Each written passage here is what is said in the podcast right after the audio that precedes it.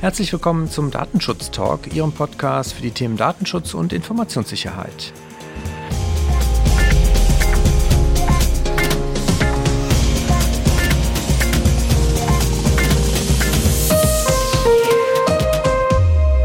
Mein Name ist Heiko Gossen und ich begrüße Sie ganz herzlich zum dritten Teil unserer Reihe Cloud Security.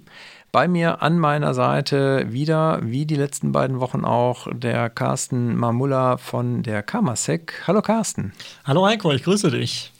Wir haben es letzte Woche schon angekündigt. Wir wollen heute mal auf ein paar typische Fallstricke schauen, die so in der Cloud, wenn man sich mit seiner IT in die Cloud bewegt, einem begegnen können, beziehungsweise natürlich unseren Zuhörern, die sehr aufmerksam der heutigen Folge wahrscheinlich lauschen werden, wahrscheinlich nicht passieren werden, weil der Carsten ein wenig aus dem Nähkästchen plaudert. Ich freue mich sehr und dementsprechend, Carsten, womit wollen wir starten? Ich würde tatsächlich gern starten mit den Governance-Themen, die häufig nicht berücksichtigt werden. Also gerade so in Richtung Billing, was so die Schattenseite dann der Agilität ist. Und kann ich ja vielleicht gleich mal einhaken. Also das, was häufig bei den ersten Schritten in der Cloud schief geht, ist tatsächlich das, das saubere Monitoring, auch wie ist meine, meine Usage, also wie, wie nutze ich tatsächlich die, die Cloud-Services, auch in welchem kommerziellen Umfang. Ne? Äh, letztendlich ist das ja sehr einfach. Hat man ja schon in den letzten beiden Folgen auch erwähnt, dass die Usability, also die Benutzerfreundlichkeit an der Stelle verführt, Dinge einfach auch mal auszuprobieren, auch mal Instanzen laufen zu lassen, auch mal Services zu konsumieren. Und was häufig vergessen wird, ist, das kostet alles Geld, also auch wenn es nicht genutzt wird, sondern einfach nur läuft. Und dementsprechend kann ich da eben entsprechend auch nur empfehlen, ein Auge drauf zu haben. Im Regelfall gibt es Möglichkeiten, Alarming auch, auch zu definieren, wenn gewisse Schwellwerte überschritten sind. Und häufig ist es eben so, dass die erste Monatsrechnung meist deutlich teurer ausfällt als, als gedacht. Das ist unschön, das ist aber genauso vermeidbar. Und das ist so einer der Klassiker, das, das passiert eigentlich sehr, sehr häufig, ist aber tatsächlich eben sehr einfach zu, zu mitigieren, indem man sagt, entweder gebe ich halt ein Budget vor und sage, äh, ab dieser Grenze darf halt nicht mehr weiter konsumiert werden. Oder ich mache halt auch, äh, wir hatten das ja in der letzten Folge, Infrastructure as Code. Ich kann sehr viel automatisieren, ich kann sehr viel skripten. Ich kann das eben auch für laufende Instanzen machen, die eben keine Last haben oder die tatsächlich nicht von außen quasi adressiert werden oder keine Kommunikationsverbindung haben, die kann ich auch automatisch runterfahren lassen. Und das sind so Dinge, die sind relativ einfach zu implementieren, bringen aber tatsächlich einen direkten Mehrwert für den Kunden, insbesondere wenn es halt um die kommerziellen Aspekte geht. Wenn du über das Billing sprichst dann, und, und Services, die im Zweifelsfall mal laufen gelassen werden und dadurch natürlich Geld kosten oder Kosten verursachen, fällt mir ein Aspekt ein, der vielleicht auch verhinderbar ist, weil es ist ja nun so, bei den großen Anbietern, vor allen Dingen, die international aufgestellt sind, kann ich ja in der Regel über die Oberfläche auch auswählen, in welchen Orten, in welchen Ländern, auf welchen Kontinenten nutze ich welche Services. Das lässt sich ja im Zweifelsfall frei wählen. Kann ich das auch irgendwie einschränken, um zum Beispiel dann im Bezug auf Governance, also auch Datenschutz im Zweifelsfall zu verhindern, dass die Daten im Drittstaaten verarbeitet werden, wenn ich es vielleicht technisch einschränken kann? Ja, absolut. Also so, so ein Regionenmodell haben eigentlich alle, alle großen Cloud-Service-Provider, also die internationalen, und da kann ich sehr klar eingrenzen, ob ich jetzt ausschließlich in der EU beispielsweise das abbilden möchte. Und Cloud intern gibt es natürlich immer auch gewisse Backup- und Redundanzstrategien. Aber selbst wenn ich jetzt beispielsweise eine EU-Region auswählen würde, hätte ich beispielsweise ein Datacenter in Frankfurt, ich hätte eins in Amsterdam und ich hätte eins in Dublin, also alles innerhalb der nicht nur des, des, äh, der EU, sondern auch des, des europäischen Wirtschaftsraums. Also das heißt, innerhalb dessen, wo ich Datenschutz äh, tatsächlich auch auf einem gleichbleibenden Niveau und unter DSGVO-Berücksichtigung quasi hosten darf. Das heißt, ich kann dann nicht unter Umständen beeinflussen, ob es dann jetzt in Amsterdam, in Dublin oder in Frankfurt tatsächlich physisch liegt, die Daten. Aber ich kann sicherstellen, per, sag ich mal, äh, meiner, meiner Compliance, die ich abbilden kann, im Sinne von, ich habe das gebucht ich kann es natürlich nicht mit letztendlicher Gewissheit überprüfen. Also Amazon oder Microsoft lässt mir da ja nicht quasi den tiefen Einblick ins Data Center und sagt, ja, die, die Bits, die jetzt hier liegen, das sind deine, sondern tatsächlich da ist es letztendlich natürlich ein grundsätzliches Vertrauensthema plus, sage ich mal, das Thema Zertifizierung Das hatten wir in der ersten Folge schon. Worüber rede ich? Shared Responsibility, wer ist wofür verantwortlich? Security of the Cloud, also das heißt der sichere IT-Betrieb der Cloud-Lösung als solcher. Die ist natürlich häufig auch zertifiziert, das kann ich prüfen. ISO 27017, BSI C5, Cloud Security Alliance und so weiter und so fort. Da gibt es ganz, ganz viele Prüfstandards, die ich verwenden kann.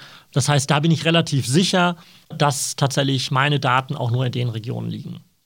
Und wenn ich jetzt quasi so ein Entwicklerteam habe oder auch ein größeres IT-Team, was Zugriff auf diese Infrastruktur dann bei dem Provider hat, da kann ich denen dann aber auch entsprechende Grenzen setzen, dass die zum Beispiel nur innerhalb einer Region überhaupt die Services auswählen können oder vielleicht sogar einschränken kann, welche Services sie auswählen können. Ja, hast du da schon mal Erfahrungen auch, dass es halt nicht funktioniert hat, also dass zum Beispiel plötzlich dann Dienste genutzt wurden, die unter Security-Gesichtspunkten hätten gar nicht genutzt werden sollen?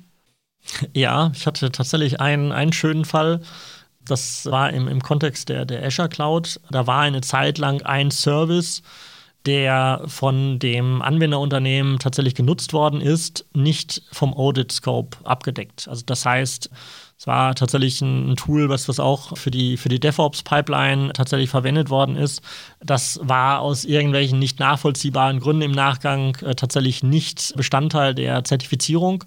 Das war unschön, weil tatsächlich auch das Unternehmen recht stark reguliert war und man hier tatsächlich eine, eine Lücke hatte. Das heißt, man war selbst reguliert und musste für einen sicheren IT-Betrieb aus verschiedenen regulatorischen Anforderungen sorgen, konnte das aber nicht vollumfänglich über die Zertifizierung des Dienstleisters, hier des Cloud Service Providers, eben abdecken.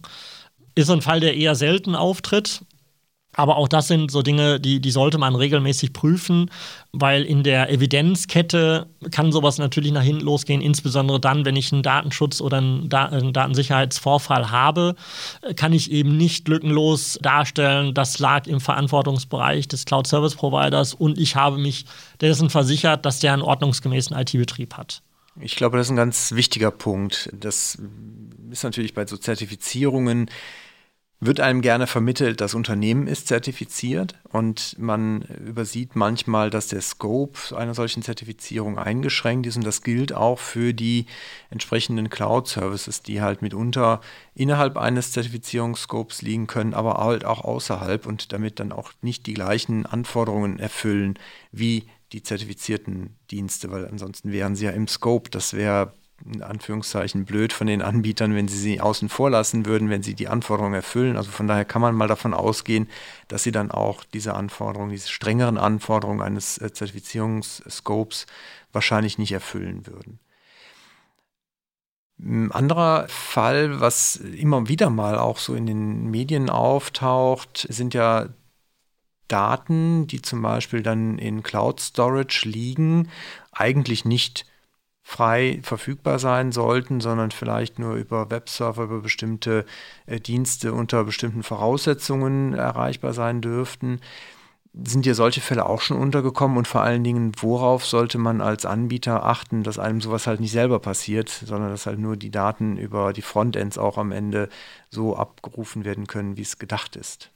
Ja, also tatsächlich ist, ist das auch ein, so, ein, so ein weiterer Klassiker, wo es, glaube ich, auch sehr schön wieder auf dieses Beispiel zurückgeht, Bequemlichkeit äh, versus Security.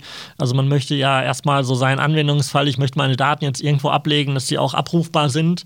Das ist fein, das ist meist relativ schnell erledigt. Die Herausforderung liegt dann darin zu sagen, äh, ich möchte die aber nicht weltweit jedem zur Verfügung stellen, sondern einer eingegrenzten Personengruppe. Da sind wir sehr schnell bei Berechtigungen und Rollen und auch bei so Anforderungen Security by Design, äh, Privacy by Design, Privacy by Default. Und das ist häufig tatsächlich etwas, was noch nicht bei jedem Dienstleister oder bei jedem Service, äh, den ich, den ich tatsächlich konsumieren kann, ja, per Standard quasi umgesetzt worden ist. Das heißt, sowas sollte ich prüfen, bevor ich sensible Daten da reinlege. Das macht definitiv Sinn, auch da tatsächlich nochmal vielleicht wirklich eine Sicherheitsüberprüfung äh, durchführen zu lassen. Komme ich da wirklich nicht von außen drauf? Und gerade das Thema Berechtigung und Rollen ist zumindest bei den großen Cloud-Service-Providern schon sehr explizit erwähnt. Also das heißt, ich kann hier aus einem großen Maß an vordefinierten Rollen tatsächlich auch meine Cloud-Infrastruktur bauen. Und da werden mir viele Dinge schon abgenommen oder erleichtert und auch im Regelfall gut dokumentiert, wie ich denn so eine Cloud-Infrastruktur aufbauen sollte, wie ich mit Public-IP-Adressen umgehe. Und ich habe eher so den umgekehrten Fall, dass es viele Kunden aus einem häufig falsch verstandenen Security-Bewusstsein sagen, ja, ich traue dieser ganzen Cloud-Geschichte in der Form nicht, dass ich eigentlich den ganzen Datenverkehr von und in die Cloud ins Internet äh, quasi ausschließlich über meine Infrastruktur routen möchte.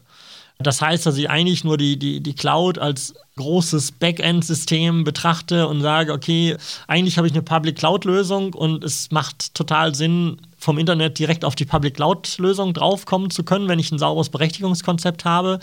Viele gehen dann aber tatsächlich den Umweg über, ich route das über mein, meine On-Premise-Infrastruktur. Also das, was ich aus Unternehmenssicht beobachten und steuern kann, habe da auch mein zentrales Security Gateway, durch den ich natürlich dann den ganzen Cloud-Datenverkehr dann, dann durchschleife, um ein vermeintlich höheres Sicherheitsniveau zu haben. Meist ist das so ein bisschen trügerisch, weil äh, zeigt auf der einen Seite, ich habe kein Vertrauen in das, was ich in der, in der Cloud-Infrastruktur architektonisch aufgebaut habe. Und auf der anderen Seite, ich nutze die, die Skalierbarkeit und die Verfügbarkeit der Cloud nicht, weil ich tatsächlich das wieder durch die durch die On-Premise-Infrastruktur leite, die im Zweifelsfall dann eben weniger redundant ist, weniger leistungsfähig ist und in häufigen Fällen eben auch so ein Single Point of Failure ist. Also das heißt, wenn die ausfällt, komme ich halt auch nicht mehr auf meine Cloud-Infrastruktur drauf oder noch schlimmer, mein, die, die Kunden des Anwenderunternehmens kommen halt nicht mehr tatsächlich auf die Services. Okay, also verstehe die Durchleitung des gesamten Zugangs durch lokale Systeme, die ich noch on-premise habe, machen nicht wirklich einen Sicherheitsgewinn, sondern führen eher zu zusätzlichen Risiken, weil ich mich vielleicht mit den Backend-Systemen dann gar nicht so beschäftige, wie ich es eigentlich tun sollte. Ja, ja. korrekt.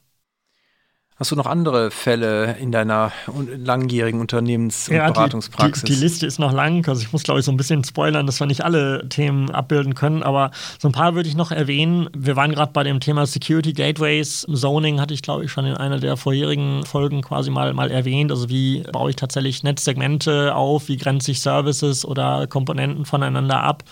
Klassischerweise denkt man ja dann sehr schnell an Firewalls.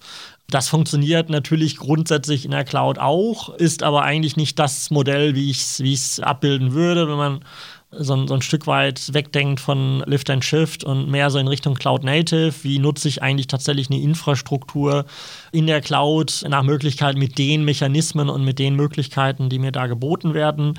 Da redet man sehr schnell über Security Groups. Also das heißt, das ist tatsächlich eine Möglichkeit, wie ich äh, Dienste gruppieren, clustern und auch voneinander abgrenzen kann. Das heißt, ist das gleiche Prinzip wie das, was ich über eine, eine Firewall mache. Das heißt, ich kann einzelne Netzsegmente oder Infrastrukturkomponenten voneinander trennen. Deswegen ist das eigentlich grober Unfug, wenn man sagt, ich baue sowas tatsächlich manuell auf mit Firewall Appliances und baue dann tatsächlich immer noch eine Infrastruktur auf, die ich eigentlich gar nicht betreiben muss, weil die Cloud mir diese Mechanismen eigentlich schon nativ zur Verfügung stellt. Und das gleiche zieht sich dann eben auch Thema Patching hatten wir schon in den vorherigen Folgen erwähnt, dass ich eigentlich nicht mehr patche. Das, das machen halt viele Kunden noch, weil sie es halt immer gemacht haben oder dass das immer so im, im IT-Service-Management-Gedanken verinnerlicht war. Und was ganz schlimm ist, was damit so ein Stück weit zusammenhängt, ist, wenn ich von vornherein nicht berücksichtigt habe, wie meine Sicherheitsanforderungen waren, sondern die erst im Verlauf des Migrationsprojekts dann hochkamen und dann, ah, jetzt muss ich ja irgendwie ein Monitoring oder Security Management in der Cloud abbilden dass dann viele Kunden auf die Idee kommen, das auch aus der alten Welt zu transportieren. Das heißt, ich habe ein Logging, was ich dann manuell versuche mit entsprechend Syslog, NG oder, oder ähnlichen Komponenten quasi eins zu eins abzubilden. Das gleiche fürs, fürs, fürs Monitoring eben auch. Und dann auch so abstruse äh, Geschichten finde, dass eine Infrastrukturkomponente, beispielsweise so ein, so ein Zabbix oder so ein Nagios, also ein klassischer Netzwerkmonitor, eben als Instanz gebaut worden ist, weil das ja vermeintlich keine Kosten verursacht und viel billiger ist als das, was ich in der Cloud als Service konsumieren kann. Wenn man mal so einen, so einen Azure Monitor nimmt, der liefert mir natürlich viel mehr, ist viel stärker in der Infrastruktur, in der, in der Cloud-Infrastruktur verzahnt und würde mir hier tatsächlich eigentlich diesen Aufwand abnehmen. Und ich habe nicht wieder eine neue Instanz, die ich auch managen muss. Und dieses, dieses Do-it-yourself-Tooling, das ist leider tatsächlich immer noch sehr, sehr häufig so ein Aspekt, der A nicht notwendig ist und zweitens nicht den erwarteten Nutzen bringt. Also nichts geht eigentlich darüber, die Cloud internen Security-Tools zu nutzen, sei es so, eine Monitorlösung, sei es ein Security Center, wo ich tatsächlich auch ein Stück weit schon so, eine Compliance-Checkliste habe. Also sei es in Richtung ISO-Norm, sei es in Richtung PCI DSS für Kreditkartendaten oder sei es auch in Richtung Härtung der Systeme. Also ich kann auch meine CIS äh, Secure Configuration Benchmarks da drin abbilden und kriege sofort so ein, so ein Dashboard mit so einem Ampelsystem. Also das heißt, es spricht eigentlich nichts dafür, tatsächlich sein eigenes Tooling quasi aus der alten Welt mitzunehmen, sondern konsequent zu sagen, ich nutze das, was mir der Cloud Service Provider zur Verfügung stellt, weil erstens es ist besser managebar, ich habe weniger Betriebsaufwände und ich kriege ein valideres Bild, weil ich kann auch mit einem Netzwerkmonitor eben nicht den kompletten Datenverkehr sehen, sondern ich sehe halt nur das, was ich tatsächlich in meinem Cloud-Consumer-Kontext, in meinem Tenant-Umfeld tatsächlich sehen kann. Und dementsprechend sind das so Dinge, die laufen häufig schief. Und auch in die andere Richtung, dass man sagt, okay, man versucht, so ein paar Schritte evolutionär zu überspringen. Also äh, Kunden, die in der Vergangenheit in der On-Premise-Welt kein ordentliches Log-Management hatten, die wollen dann in der Cloud sofort in Richtung SIEM, also Security Incident und Event Management gehen. Da fehlen halt so ein paar Zwischenschritte, die man erstmal verstehen muss. Also ne, vorher nicht krabbeln können und dann sofort zum Marathon wird nicht funktionieren. Und, und das sind halt so Dinge, die, die, die laufen dann aus einem anderen Verständnis schief. Im Sinne von, ja, guck mal, das ist doch alles da und das kostet auch gar nicht so viel. Die Investitionskosten sind geringer, weil ich muss hier kein, kein CAPEX, keine Investitionskosten mehr zahlen, sondern nur noch Betriebskosten. Das macht es dann natürlich schlanker von der Rechnung her, führt aber ohne das richtige Verständnis nicht zu dem gewünschten Zielbild. Also das Bild finde ich ganz schön. Ne? Also einerseits sagst du, ja, ich soll schon die vorhandenen Services im Zweifelsfall nutzen und nicht nachbauen, weil ich halt dadurch auch, das haben wir in der ersten Folge ja auch besprochen, im Zweifelsfall auch ein Stück weit der Security, für den ich die darunter liegende Infrastruktur ja auch auf den Anbieter verlagere. Auf der anderen Seite aber auch gucken, dass man das, was man da tut, auch versteht und jetzt nicht sozusagen schon dann die Endlösung sich da für technische, also muss man immer aufpassen, Begriffe wie Endlösung ist ganz, ganz äh, schlecht. Also quasi eine, eine, eine super Lösung quasi, die aber ganz viel bietet und ich am Ende aber gar nicht bedienen kann und gar nicht weiß, was sie tut. Einen Punkt würde ich gerne noch, bevor wir zum Ende kommen, noch, noch, noch gerade rücken, weil die, die vielleicht unsere Zuhörer die vorherigen Folgen noch nicht gehört haben, weil du gerade sagtest, ich muss nicht mehr patchen. Also das ist nicht gemeint, liebe Zuhörer, dass man in der Cloud nicht mehr patchen muss, sondern hören Sie bitte die, die Folge von letzter Woche, wo es darum ging, dass man halt immer mit aktuellen Systemen die vorhandenen ersetzt und dadurch das Patchen wegfällt und nicht, dass wir jetzt hier noch den, äh, sozusagen, dass das hängen bleibt, dass man nicht patchen muss in der Cloud.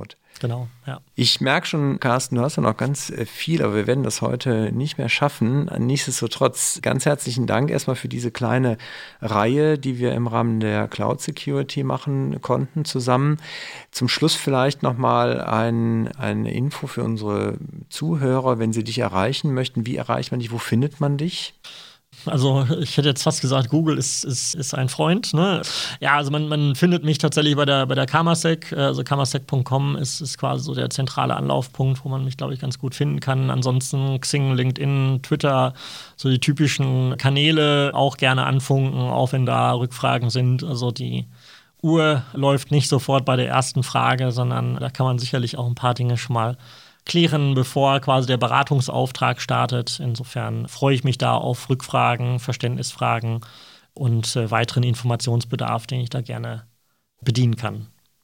Hervorragend. Dann von meiner Seite einen ganz herzlichen Dank für deine Zeit und vor allen Dingen für deinen äh, vielen Input. Ich fand es sehr interessant denke, unsere Zuhörer auch. Würde mich sehr freuen, wenn Sie uns Feedback geben, wie Sie das Format auch fanden, jetzt äh, das Ganze mal in einer kleinen Reihe abzubilden, die Folgen dadurch etwas kürzer zu halten. Würden wir uns sehr freuen, wenn Sie uns Rückmeldung geben. Sie erreichen uns von der Migosense und den Datenschutztalk natürlich auch über die bekannten Kanäle. Sie finden uns auf Instagram unter Datenschutztalk-podcast. Auf Twitter sind wir unter ds-talk zu finden und natürlich auch gerne per E-Mail an datenschutztalk.migosense.de.